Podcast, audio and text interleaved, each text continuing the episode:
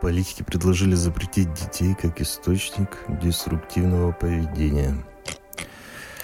Эксперт назвал Госдеп США тоталитарной сектой. Илон Маск решил установить Рогозина.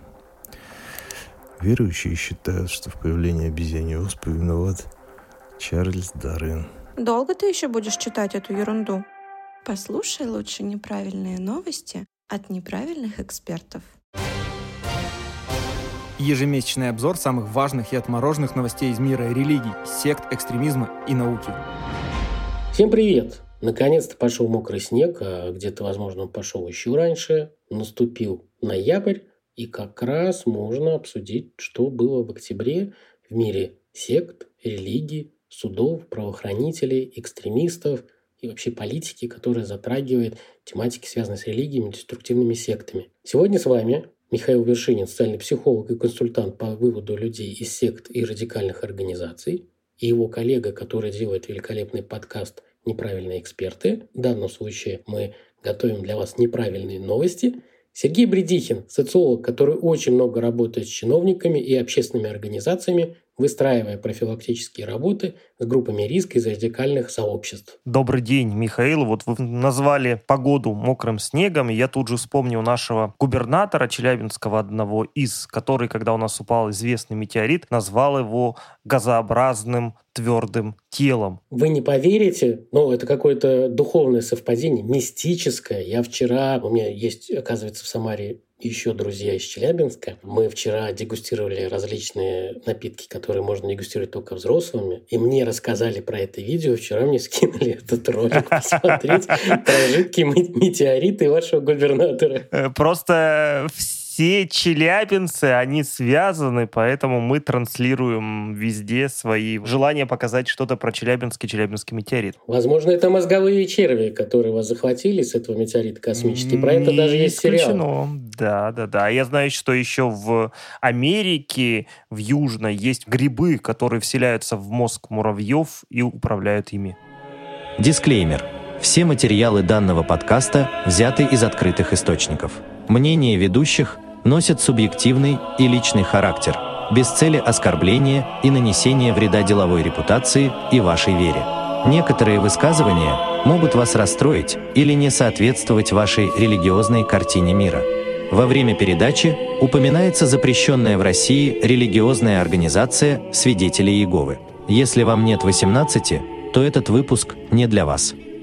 Первая новость, которая открывает наш традиционный раздел отечественных новостей обо всем интересном, связана с депрессией, в которую все глубже погружаются наши дорогие россияне. Согласно подсчетам, которые провели исследовательские агентства, россияне потратили на антидепрессанты около 5 миллиардов рублей с января 2022 года. Это на 70% больше, чем за аналогичный период 2021 года. Михаил, вы тратите деньги на антидепрессанты? Знаете, мне теперь хочется понять, я пойду почитаю вкладыш некоторые таблеточки, которые влияют на тревожность, потому что я не, не уверен, что они антидепрессанты. И не совсем я понимаю, что журналисты, которые написали эту новость, подразумевают? Они подразумевают прям антидепрессанты, антидепрессанты, или они называют просто полку, набитую разными лекарствами, которые связаны там с понижением тревожности, что-то еще, и конкретными антидепрессантами? Вот мне кажется, что в нашей отечественной традиции к антидепрессантам относится много чего интересного, начиная от ассортимента магазина «Красное-белое» и заканчивая традиционной валерьянкой, пустырником и настоем ромашки. А еще советы бабушек, соседей, друзей, родственников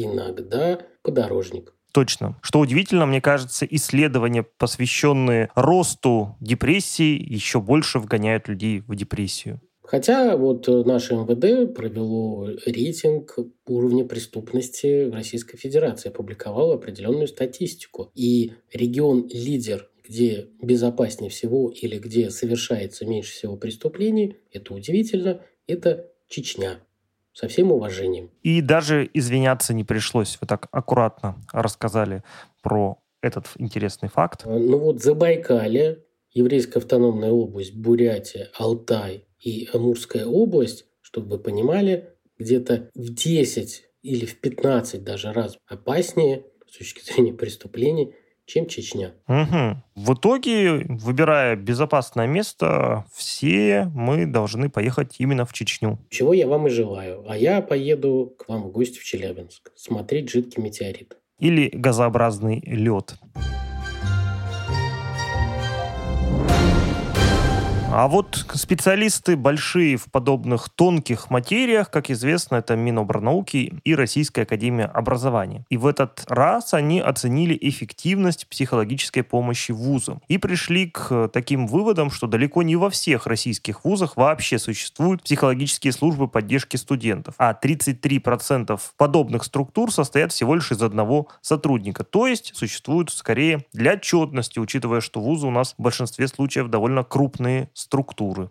Да, и этот один человек, даже если он впахивает там круглосуточно, он просто физически не может обхватить то количество студентов, которые, ну, не ярко выраженно нужна психологическая поддержка, но с ними все равно нужно работать, потому что степени стресса, неудач, любви, неуспевания, там разные вещи на все влияют, к чему-то могут к плохому подтолкнуть, они совершенно разные градации, требуют вмешательства на разных этапах. Да, еще одна безрадостная статистика, но, к сожалению, она тоже присутствует в нашей стране. Согласно последним данным Роспотребнадзора, э, ВИЧ-инфекция выявлена уже у полутора миллионов наших сограждан, что, конечно, принимает форму, ну, если хотите, эпидемии, и здесь, наверное, стоит предпринимать более серьезные усилия для того, чтобы осуществлять профилактику этого заболевания. Да, и можно сказать, что действия государства по профилактике, предупреждению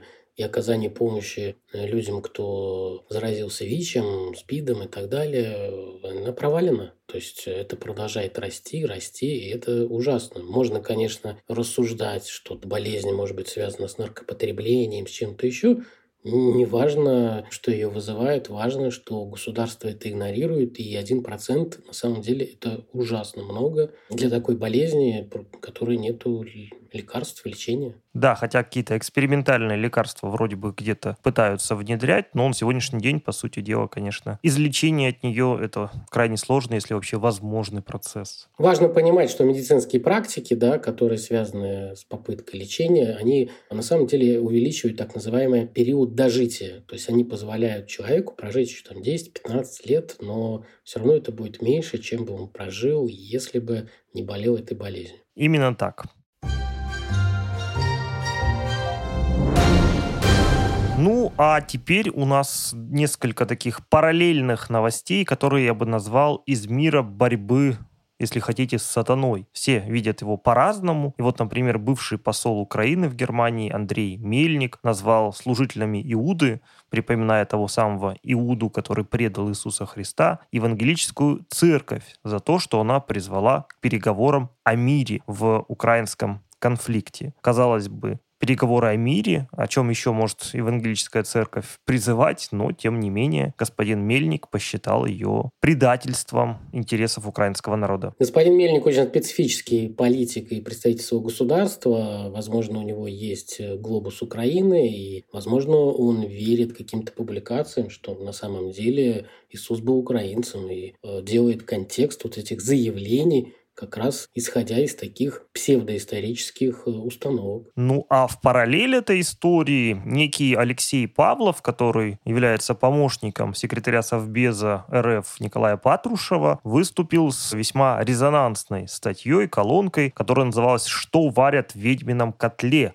На Украине набрали силу неоязыческие культы. Там он порассуждал про известные и малоизвестные проявления неоязычества на Украине и отметился весьма скандальным заявлением, согласно которому любавические хасиды являются сектой, которая пропагандирует превосходство над всеми нациями и народами. Безусловно, это вызвало резкую негативную реакцию Российского еврейского конгресса, которые осудили подобные заявления. И более того, шефу вот этого человека, то есть самому Николаю Патрушеву, пришлось извиняться за высказывание своего помощника. Как говорится, с такими помощниками, друзьями врагов, в общем-то, уже и не нужно. Без попутал, поэтому что они еще могут сказать? Но это на самом деле очень хороший пример, когда мы видим людей далеких от определенной темы, которые не очень хорошо не разбираются, но хотят сесть на популярную политическую тему, которая сейчас идет последнее некоторое время, про то, что на Украине мы уже боремся не только с фашистами, бандеровцами и так далее, а теперь и с сатанистами. И попытался эту тему раскрутить, но сделал это как слон в посудной лавке. Но у нас тоже борются с сатаной, и многие не удивятся, что опять всплыла фамилия господина Милонова, депутата Государственной Думы, который решил выгнать сатану из Перми. К нему обратились, естественно, защитники правильного образа жизни из Креп в России, которые хотят, чтобы она возродилась, и потребовали разобраться с местным ночным клубом, который называется «Друзья» по-английски. Там была в тематике Хэллоуна не очень удачная по названию вечеринка «Бал сатаны».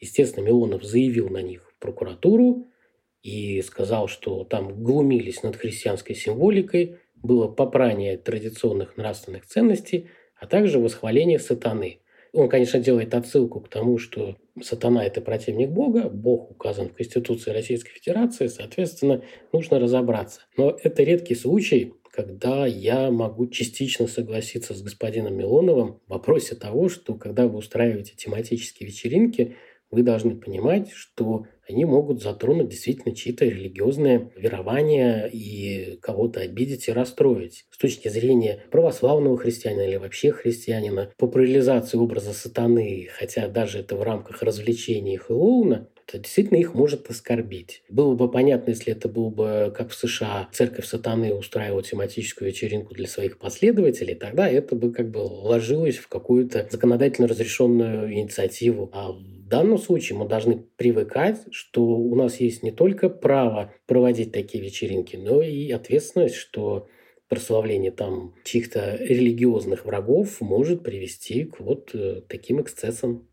А вы что думаете? Я думаю, что зная активность и целеустремленность господина Милонова в борьбе с разного рода пороками, как он считает общество, сатане стоит прям-таки бояться этого человека, поскольку я уверен, что он пока не победит сатану, он не остановится. Главное, чтобы в Питере потом не всплыло кусочки, которые они любят. И господин Милонов пойдет в рамках традиций питерских э, ученых и иногда политиков. Богатые традиции надо соблюдать.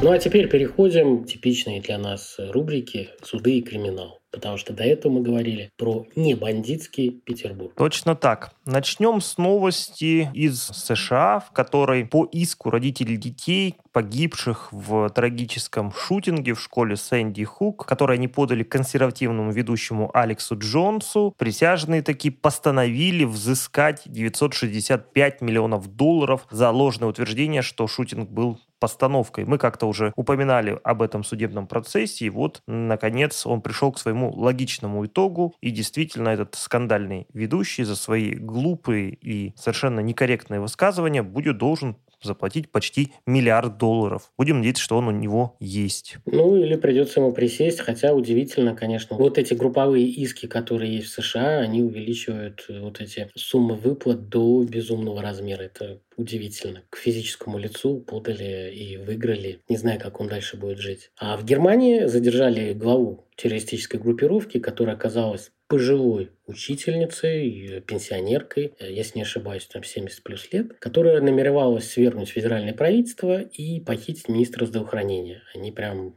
разрабатывали планы. Группировка придерживается идеологии, которая отрицает действующую Конституцию и полагает, что Второй Рейх продолжает существовать на основании Конституции 1871 года. Это была достаточно большая группировка, около 20 человек, и они прям реально вынашивали планы, готовились, могли попытаться похитить министра здравоохранения. Как бы это ни казалось смешным или вызывать улыбку, какую-то иронию, ха-ха, но у радикального экстремизма э, и терроризма бывают вот такие лица. Конечно, удивительная история. Публиковали даже и фото этой задержанной 75-летней пенсионерки-поклонницы прусской монархии. Вот здесь, конечно, можно пошутить, что она, видимо, помнит ту самую Конституцию 1871 года, которую она хотела вернуть, она еще и была бывшей учительницей. А вот в планах этой террористической группировки было похитить главу Минздрава страны и после этого начать свержение всего федерального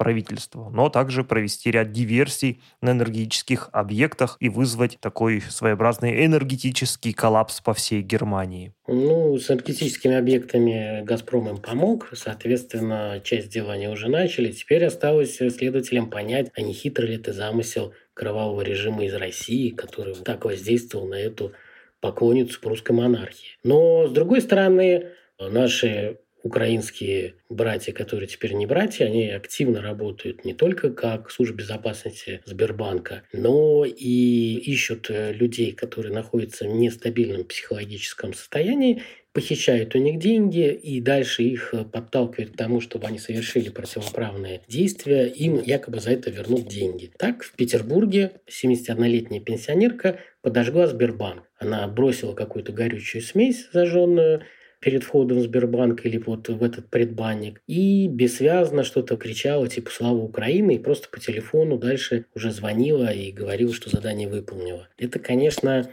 омерзительно и противно, как и многие другие действия, которые происходят в этой информационной войне. А с другой стороны, когда эта война, вот эти враги, да, можем так назвать, которые по разные стороны бригад, они ну, уже сняли давно перчатки и готовы заниматься совершенно чем угодно. Потому что вот каждый месяц э, всплывают э, различные обращения. Если не ошибаюсь, на Урале пожилой, социально необеспеченный человек, у которого были проблемы, он, э, его нанимали, вербовали там за 500 рублей совершить определенный акт, который впоследствии был приравнен там, к экстремизму или терроризму. Но он додумался дойти до полиции, рассказал, показал, и ему помогли стать свидетелем по этому делу, и дальше ну, как бы стал жить своей ну, жизнью, не нарушив закона. И вот эти проявления, они еще будут дальше все чаще и чаще у нас встречаться. Потому что информационная война, каждый пытается дестабилизировать ситуацию в обществе той страны, с которой находится в вооруженном конфликте. Это так, ну, а в целом, вот исходя из новостей его германской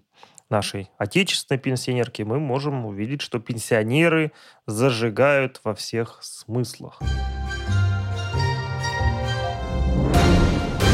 Подвели в этом месяце статистику определенную и подсчитали, что по делам о дискредитации э, вооруженных сил Российской Федерации, как вы помните, в марте была введена соответствующая ответственность, россияне задолжали государству уже 85 миллионов рублей, что, в общем, довольно немало. Таких дел становится все больше. Также наблюдается рост дел об экстремизме и оправдании терроризма. Мне всегда смущает вот эта статистика. Если анализировать по тем делам, которые они делаются, часто это используется как элемент борьбы с оппозицией или радикальными активистами в сообществе.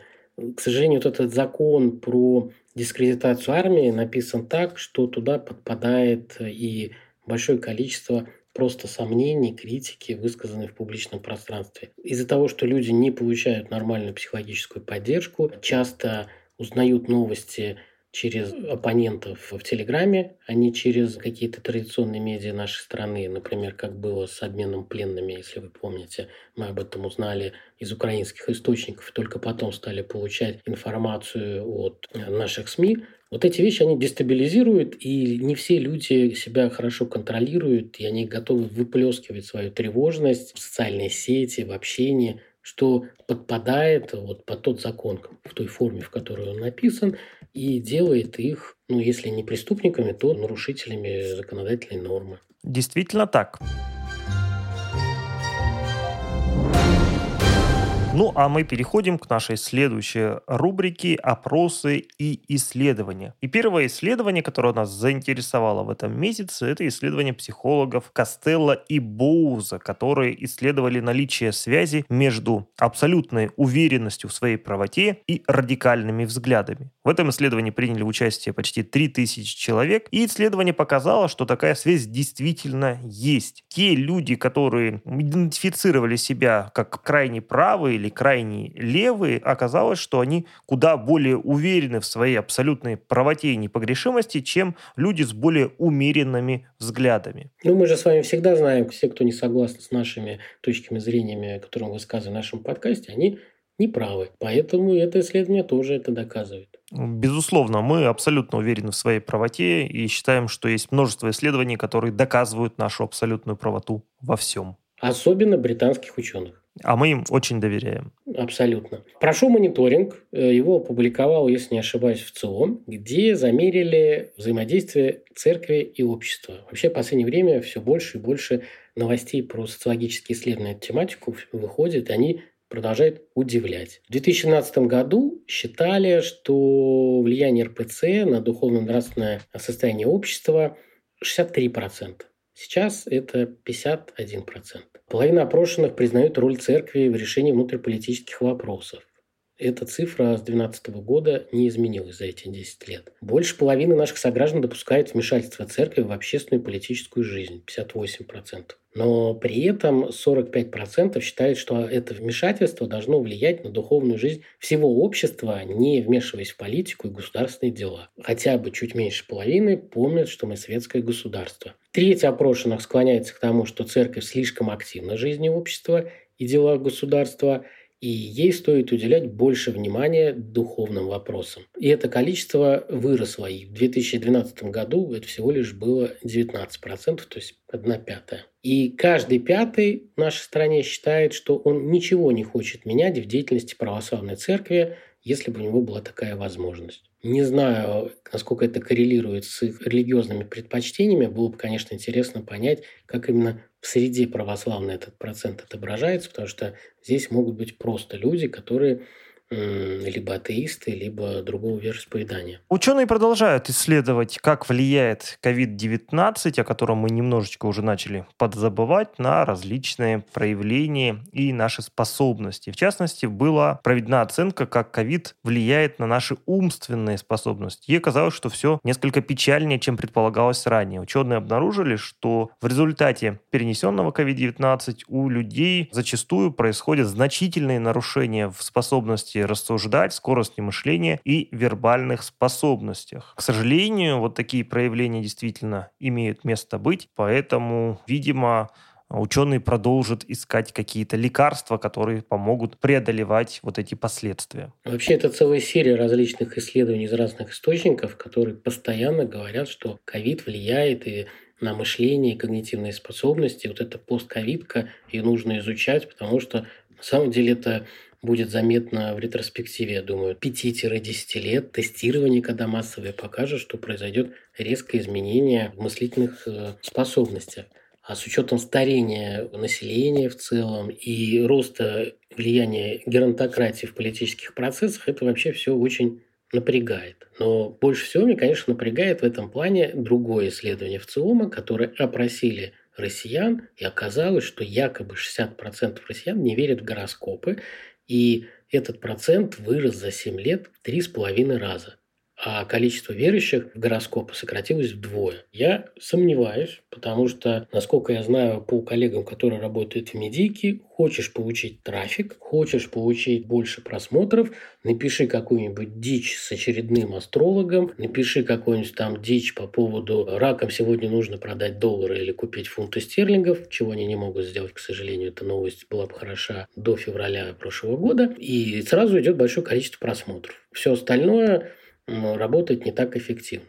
Я до сих пор вижу большое количество публикаций, когда встречаю в консультациях, связанных с маркетингом, когда я работаю с разными бизнес-структурами, что до сих пор есть кадровики, они как бы не пропали, которые отбирают персонал с точки зрения совпадения гороскопов, домов астрологических и как они могут вместе сработаться, основываясь на предсказаниях звезд. А мне кажется, что здесь никакого противоречия-то нет. Люди могут не верить в гороскопы, но продолжать с увлечением их читать и на них ориентироваться. Наша страна в этом плане такая противоречивая, и здесь хорошо подходит тезис одного из классиков, который сказал, что а, русские люди, наши с вами сограждане Михаила, они не религиозны, они суеверны.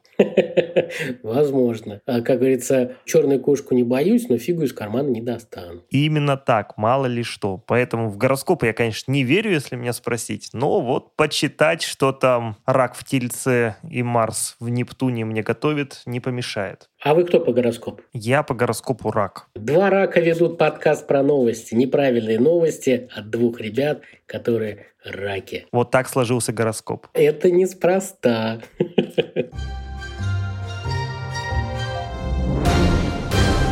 звезды, они не обманут, в отличие от законотворцев и всяких разных государственных и политических деятелей. В этом сезоне они нас не слишком много радовали, за что им, кстати, спасибо, но тем не менее парочка интересных инициатив у нас отложилась. Во-первых, первый заместитель фракции ЛДПР в Госдуме и зампред Комитета по охране здоровья Сергей Леонов предложил создать агентство по делам одиночества для организации психологической помощи гражданам. Безусловно, инициативу, улучшающую психологическую помощь гражданам, мы можем только приветствовать, но вот до создания агентства по делам одиночества было ему, наверное, тяжело додуматься, и это очень оригинальная инициатива. Не совсем здесь соглашусь. Во-первых, в Госдуме существует практика, когда ты хочешь попасть в СМИ, чтобы тебе писали, и как бы ты повышал количество упоминаний в СМИ, потому что деятельность депутатов Госдумы оценивается в том числе и по этому параметру, его нужно поддувать. И у кого нет на это ресурсов и возможностей, они часто выступают с различными инициативами, которые могут привлечь внимание СМИ. А с другой стороны, если не ошибаюсь, то ли в Англии,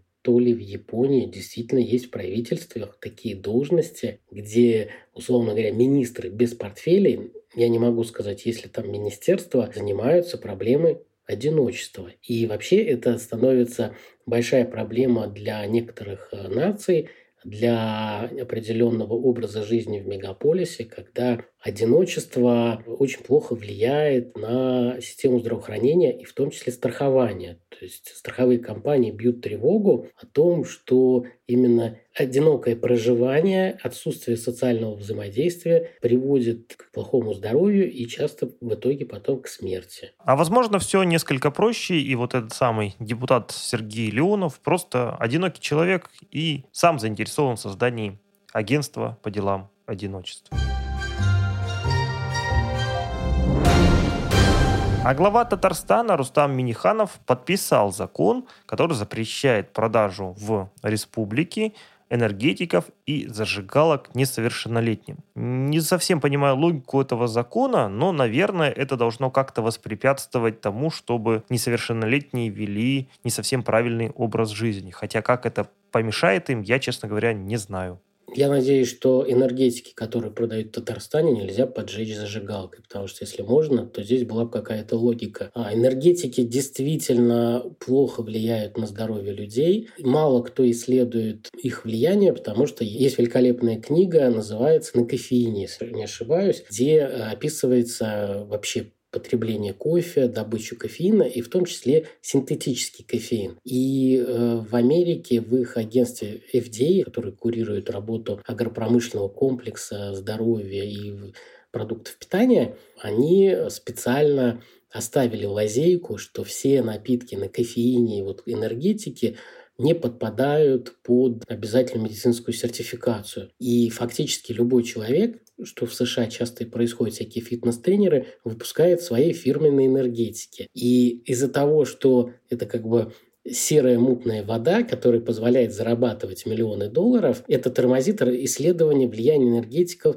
на здоровье. Но врачи уже говорят о том, что на сердечко это влияет. Возникает все больше случаев, когда условно говоря, если так можно выразиться, от передоза энергетиков молодые люди умирают. Ограничить именно несовершеннолетним употребление энергетиков в нашей стране, в данном случае в Татарстане, это, возможно, хорошее прагматичное решение, которое снизит какие-то показатели плохие, связанные со здоровьем. Ну, а зажигалки я вообще не понимаю. А спички можно продавать? Будем надеяться, что вся эта инициатива в целом направлена действительно на то, чтобы помочь нашим детям, подросткам сохранить свое здоровье. И какие-то результаты этого мы в будущем увидим практически.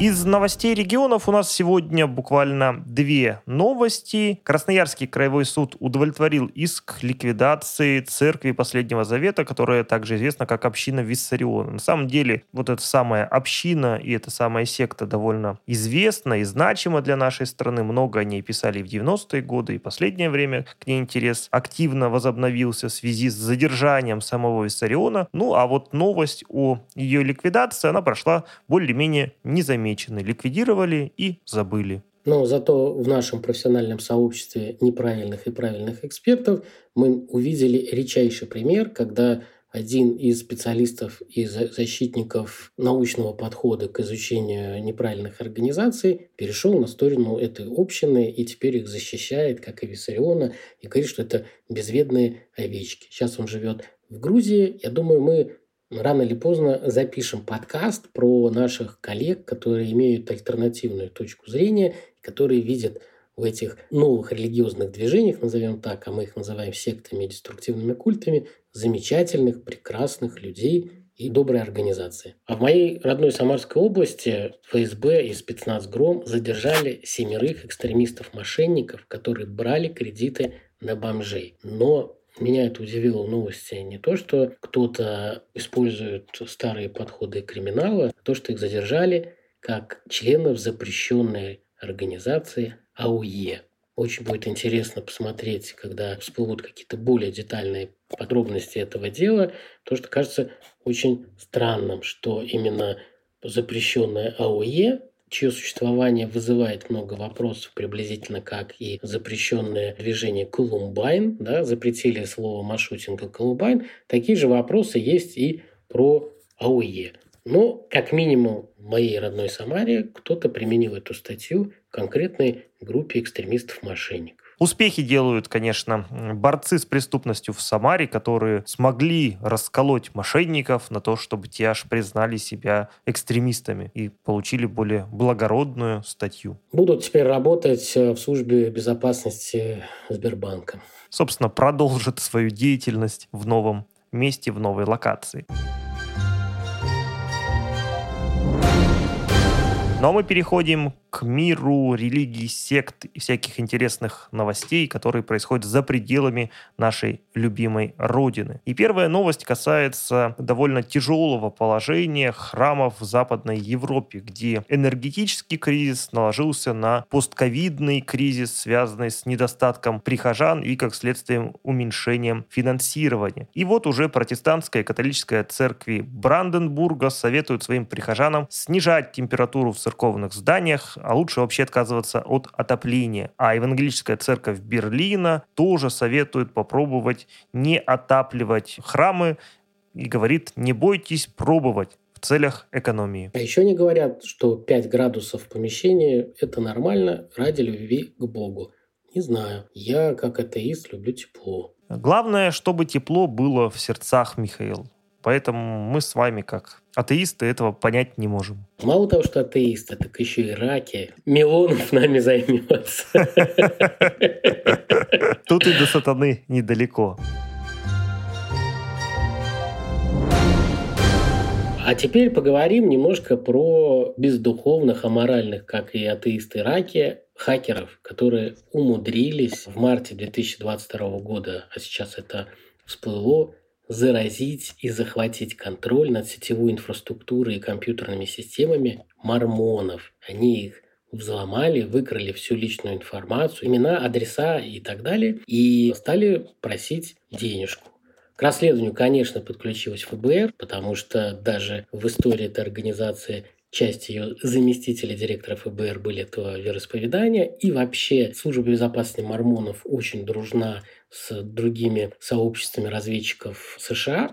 Поэтому неудивительно. Ну и опять, в США мормоны – это традиционная религия, поэтому ФБР здесь, возможно, помогала нормальной традиционной религии. Все это было засекречено, потом секретно сняли, и мормоны после полугода расследований решили донести до членов своей конфессии, что их данные известны хакерам. Любопытно было бы узнать, что же там хакеры отыскали на этих самых компьютерах мормонов, но вот э, не всегда люди церкви являются выразителями безусловной нравственной чистоты. И об этом свидетельствует обеспокоенность, которую выразил папа Франциск. Собственно, он обеспокоился в связи с тем, что многие священники и монахини пользуются интернетом для просмотра порнографии. Понтифик призвал своих братьев и сестер во Христе быть осторожнее с дьявольскими искушениями, которые их подстерегают на просторах интернета, ну и, в общем-то, поменьше иметь дело с просмотром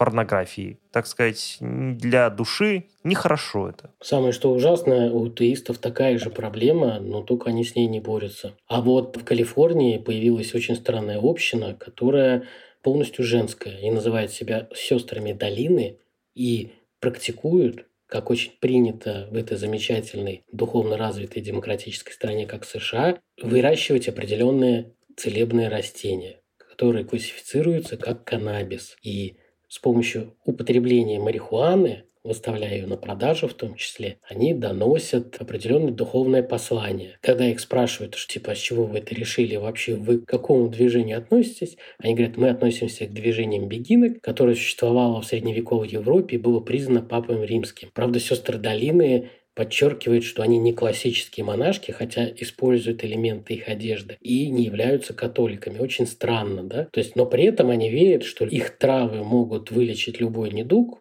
и особенно если купить это у них. Как бы сейчас сказал Ильич, религия марихуана для народа.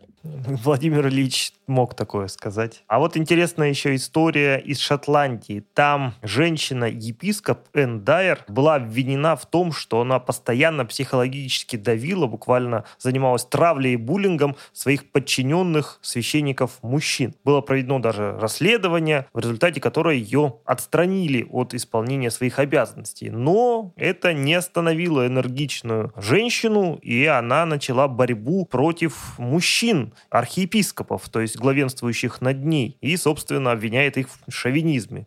То есть она не только подчиненных своих затравила, она теперь переключилась и на вышестоящее руководство. Вот такая замечательная женщина активистка. А в Детройте сейчас принимают очередные поправки, связанные с законами об аборте, так как смогли отменить судебную поправку, и теперь каждый штат это решает сам по себе. И я вот видел прекрасную политическую рекламу, рассчитанную на демократов, где показывают, как какой-то семье ломится полиция в дом, арестовывает мать за то, что она провела аборт, ну, нормальный в поликлинике с врачом, говорит, врача уже арестовали, семья в ужасе, как так, это наше дело, вы не можете сюда влазить, а полицейский говорит, «Э, мы исполняем закон. И дальше идет титры, что если победят республиканцы, типа вас ждет вот такое профашистское государство. Так вот, католический архиепископ Детройта тоже верит в такие вещи, только он э, верит это совершенно с другой стороны. Он считает, что если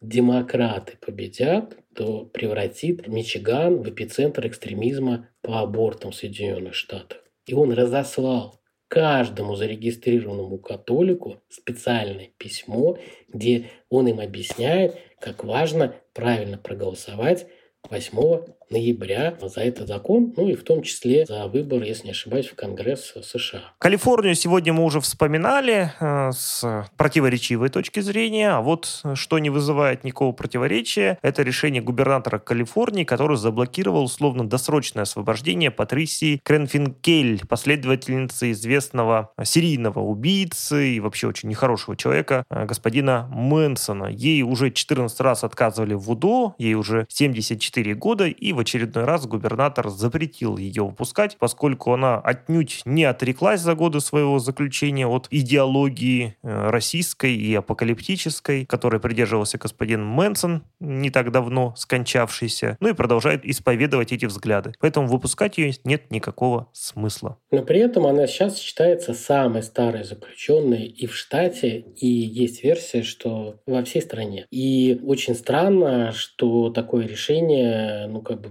применяется к известной, но давно разгромленной секте да, этого Мэнсона. Скорее всего, это опять политика, выборы, и никто не хочет под выборы прослыть человеком, выпустившим члена известной секты. Не очень понятно, просто ну 50 лет человек отсидел, но 74 осталось немного. Что-то может измениться. Она откроет вклад в Сбербанке и позвонит Э, с украинским говором специалиста службы безопасности Сбербанка, и она тоже подожгет э, какой-нибудь вход и будет кричать со слава Украине, вряд ли. Ну, то есть, скорее всего, просто политика. Наверняка. Есть, Михаил, в мире страны, которым хронически не везет. И одна из таких стран – это Камбоджа. Это бедная страна, а я которая... Думал, я думал, что вы говорите про другую страну. Заметьте. И я это сказал, Михаил, заметьте. Я про Камбоджу. Про нашу Товарищ майор, присмотритесь к нему. Кампучию, Михаил. Камбоджа, Кампучия. Да. В этой замечательной стране живописной произошла печальная история. Они раньше, если помните, страдали от красных кхмеров, а теперь они страдают от киберпреступников китайских. Жители Камбоджи вербовались через Facebook, и когда они реагировали на заманчивое предложение о высокооплачиваемой работе, по итогу они попадали в рабство китайским киберпреступникам. Их заманивали, забирали у них паспорта и заставляли заниматься телефонным рэкетом, кредитованием, обманом ставочников на различные виды виды спорта, ну и так далее и тому подобное. Соответственно, тех, кто пытался уйти, их избивали или продавали другой банде. Соответственно, жертвы не могли вернуться домой. И вот здесь удивляет масштаб этого дела. По оценкам властей Камбоджи, в этой отрасли может быть задействовано до 100 тысяч человек. Это ужасно, конечно. И, возможно, нам еще со службой безопасности Сбербанка везет. Там, кажется, все-таки поменьше их. Вот. И вот этот языковой барьер нас спасает. Но, конечно, цифры удивляют, и обычно все-таки здесь работают люди определенного склада. Там я еще понимаю, если заключенные работают или работают э, люди, кто получает э, процент да, с обмана людей, а здесь людей захватывают в рабство и заставляют быть злодеями, очень странный тренд, нужно его изучать. Действительно, Камбоджа живет каким-то своим особым путем. Но мы надеемся, что она излечится вот от этой преступности. Не знаю, знаете, китайская мафия, она умеет систематизировать и внедрять прекрасный опыт на территории других стран, поэтому не знаю. Если бы это была камбоджийская мафия, то да, я бы с вами согласился. А китайцы, они уже работают где-нибудь. Камбоджийцы стойкие люди, они же красных хмеров победили, несмотря на истребление 30% населения. Я думаю, что и эту беду они тоже смогут преодолеть. Мы в них верим. В апреле этого года, рассказывая другую версию неправильных э, новостей, мы вам рассказывали про Норвегию и свидетелей Еговы, которые запрещены в нашей стране как экстремистская организация. И с остатками э, представителей этой организации следят правоохранительные органы и ищут их в каждом городе. Так вот, в Норвегии было судебное разбирательство, так как государство платит э, деньги традиционным религиям, за количество зарегистрированных прихожан. И в 2021 году э, им решили перестать выплачивать эти деньги, исходя из их практики отказа от общения, который применяется в том числе и к детям, которые младше 18 лет. Отказ от общения, когда э, вы фактически перестаете существовать для ваших близких и общины. Вы для них умираете. То есть вы стоите перед ними, пытаетесь с ними говорить, а они не имеют права вас замечать и как-то реагировать на вашу активность. Исключение из общения. И вот из-за этой деструктивной практики как раз правительство Норвегии решило не выплачивать деньги. Свидетели Еговы с ними судились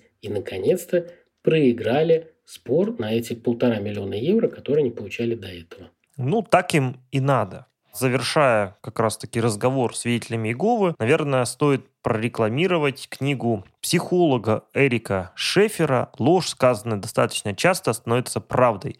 Разоблачение того, как сторожевая башня обманывает свидетелей Иеговы. Сторожевая башня, многие ее выпуски внесены в федеральный список экстремистских материалов, это издание как раз-таки свидетелей Иеговы. И в своем большом исследовании, построенном на сотнях интервью с участниками э, вот этой религиозной организации, Шефер приходит к выводу, что большинство из них люди вполне себе безобидные, искренние, но введенные в заблуждение целенаправленными манипуляциями, которые через вот это вот издание осуществляются. По сути дела, он обнаруживает, что «Сторожевая башня» — это в собственном смысле не какая-то религиозная литература, а скорее вот такая манипулятивная и пропагандистская литература, которая берет неверно цитируемых ученых, э, историческую неправду и даже сознательные изменения в библейских текстах для того, чтобы доказать точку зрения, выгодную руководству свидетелей Иеговы. Тем самым они вводят в заблуждение, в том числе и своих собственных сторонников. И известный, э, и известный американский психолог, автор серии книг про деструктивные культы, фактически подтверждает выводы экспертов из Российской Федерации, которые писали пытаясь запретить эту организацию, в том числе распространение их литературы. Я в свое время, лет 7 или 8 лет назад, уже не помню, тоже писал экспертизы на ряд их книг, и это действительно так. То есть литература свидетелей Иеговы, она подталкивает людей к религиозной нетерпимости как минимум. Не так много времени остается до Нового года, и еще меньше до нового выпуска неправильных новостей от неправильных экспертов. Ждите нас с нетерпением, и мы к вам обязательно придем. Если нас не остановит ядерный пепел или холодная погода или какие-то другие аспекты. Но мы очень надеемся, что ноябрьские новости будут более позитивными и более интересными. Все-таки последний месяц осени. Всего доброго. Пока-пока. Пока-пока.